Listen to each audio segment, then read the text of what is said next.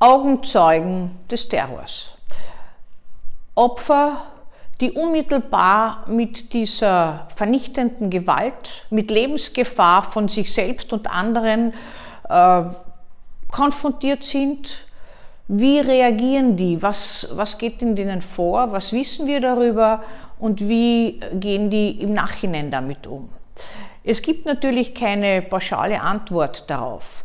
Wir wissen einerseits, dass Menschen eine unterschiedliche Stresstoleranz haben. Das heißt, manche im höchsten Stress unglaublich leistungsfähig sind, leistungsfähiger als sie im Leben sind.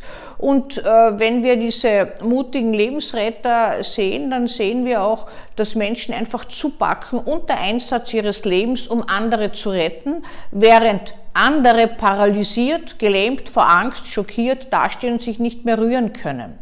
Das ist natürlich von der eigenen Biografie, von der Lebensgeschichte, von der Persönlichkeit und der aktuellen Verfassung abhängig. Jeder Terrorakt konfrontiert uns damit, dass es ein jähes Ende mit uns nehmen kann. Das wissen wir zwar sonst, wir fühlen es aber nicht.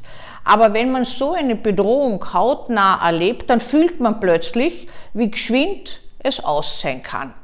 Und das kann entweder Panik auslösen oder das Gefühl, gar nichts zu spüren. Ich stehe neben mir, äh, ich habe das Gefühl gehabt, hat mir ein Patient erzählt, ich bin in einem Film gelandet. Das heißt, hier wird schon etwas auf eine Ebene transportiert, dass es gar nicht mehr um mich selbst geht, sondern ich schaue da irgendwie zu. Ein Versuch der Seele, mit dieser übermächtigen Gewalterfahrung umzugehen. Andere haben erzählt, dass sie einen Puls von gefühlt 200 gehabt haben und eigentlich nicht gewusst haben, wohin sie flüchten sollten könnten äh, und völlig durcheinander gebracht waren. Das heißt, das vegetative Nervensystem ist hier äh, fast auseinandergerissen, könnte man sagen, und haben auch diese, hat auch diese Menschen dazu gebracht, dass sie entweder flüchten, viel mehr Kraft haben, das wissen wir in solchen Situationen, viel mehr Ausdauer, Energie haben. Der Zusammenbruch kommt oft erst danach, wenn man sich so verausgabt hat. Das heißt, im Zustand der Panik, der Angst, kommt es zu einer Ausschüttung von Endorphinen, von Adrenalin und wir spüren Schmerz nicht, wir spüren auch die Anstrengung kaum, sondern das kommt erst im Nachhinein. Äh, die verschiedenen Traumastadien kann man gar nicht so exakt benennen, weil sie bei jedem Menschen anders ablaufen.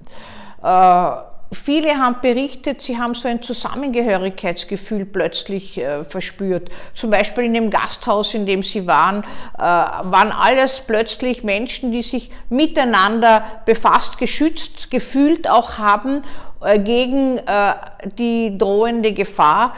Äh, das kann in dieser Situation wunderbaren Schutz und Halt bieten.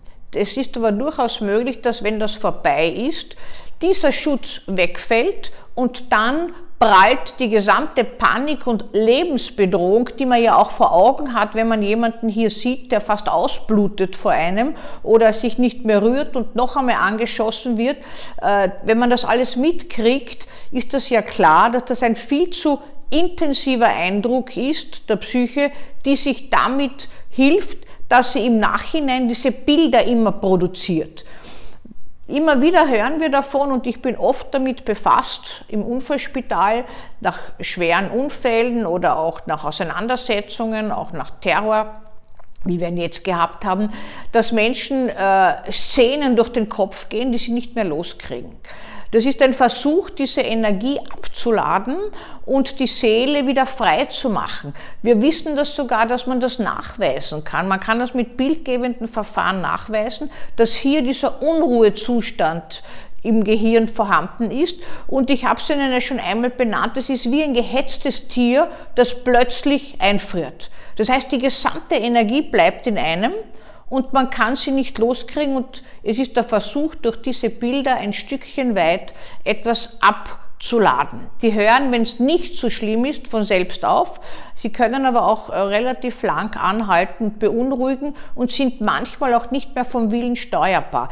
Das heißt, es ist durchaus denkbar und sogar sehr wahrscheinlich, dass einige die Aug in Aug mit diesem Terroranschlag waren, diese Bilder im Nachhinein noch haben oder Albträume haben, plötzlich nachts wach werden, sich fragen, wo bin ich? Ist das jetzt äh, zu Hause oder wo bin ich überhaupt? Bin ich noch dort oder äh, erst allmählich sich auskennen? Eine gewisse Überaktivität entfalten, das heißt, man kommt nicht mehr richtig zur Ruhe und alles vermeiden. Das kann die Örtlichkeit sein, das kann das Zusammensein sein, das kann Fernsehen, Radio sein. Man will sich abschotten von allem. Die Seele will einfach zur Ruhe kommen.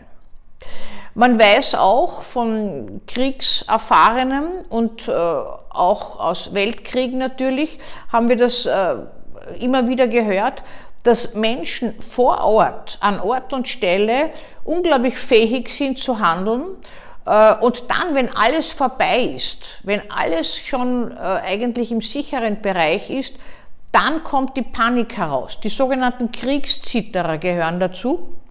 Und auch jetzt ist es wieder vorgekommen, dass etliche Menschen im Nachhinein unglaublich Angst und Panik äh, bekommen haben und angefangen haben zu zittern. Auch dieses Zittern ist ein Ausdruck der Panik, aber auch ein bisschen, um sich von dieser Spannung zu erlösen ist ganz normal, ist eigentlich ein Versuch, ein Selbstheilungsversuch, äh, der hier vonstatten geht. Das hat man, weiß man schon, also von äh, schon, schon lange, dass erst im Nachhinein, wenn alles vorbei ist, die eigentlichen Beschwerden losgehen. Und äh, manchmal ist es so, dass Menschen nach solchen Attentaten, die sie selbst überleben, plötzlich irrationale Schuldgefühle bekommen. Äh, warum hat es nicht mich getroffen? Warum hat es die getroffen, die vielleicht neben einem gesessen ist? Und das, die haben dann das Problem, dass sie Schuldgefühle haben, dass sie irgendwie nicht mehr geholfen haben, nicht mehr geschützt haben oder dass sie das eigene Leben äh, annehmen können. So irrational das klingt, so häufig kommt das aber vor, dass man mit äh, dann, wenn man Zeuge von solchen furchtbaren äh, Gewaltaktionen ist und selbst überlebt, hadert mit dem, dass man selbst überlebt hat. Man könnte sagen, ich bin froh, dass ich selbst überlebt habe. Wird ja bei vielen der Fall sein, aber doch gibt es das auch. Ich möchte Ihnen auch zur Kenntnis bringen, dass Menschen die Schwierigkeit haben, äh, das Leben dann anzunehmen, wenn so viele andere äh, verletzt und eben einige dann auch gestorben sind. Das heißt, wie jemand mit Traumatisierung umgeht, ist unterschiedlich. Allgemein können wir sagen, von der Schwere des Traumas kann man nicht auf die Schwere der Traumatisierung schließen.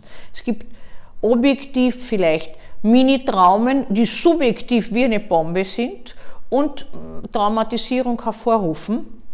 Und es gibt massive Traumatisierung, auch Geiselnahme und so weiter, die im Einzelnen gar nicht solche Folgen zeitigen, wie man annehmen könnte. Das heißt, von den individuellen Gegebenheiten, von den Ressourcen, Bewältigungsstrategien, von der Widerstandsfähigkeit und den bisherigen Lebenserfahrungen hängt es ab, wie ich auf einen derartigen Eingriff, einen derartigen gewaltsamen Eingriff, meine Lebenserfahrung reagiere. Ja, ein kleiner Blick zurück war das.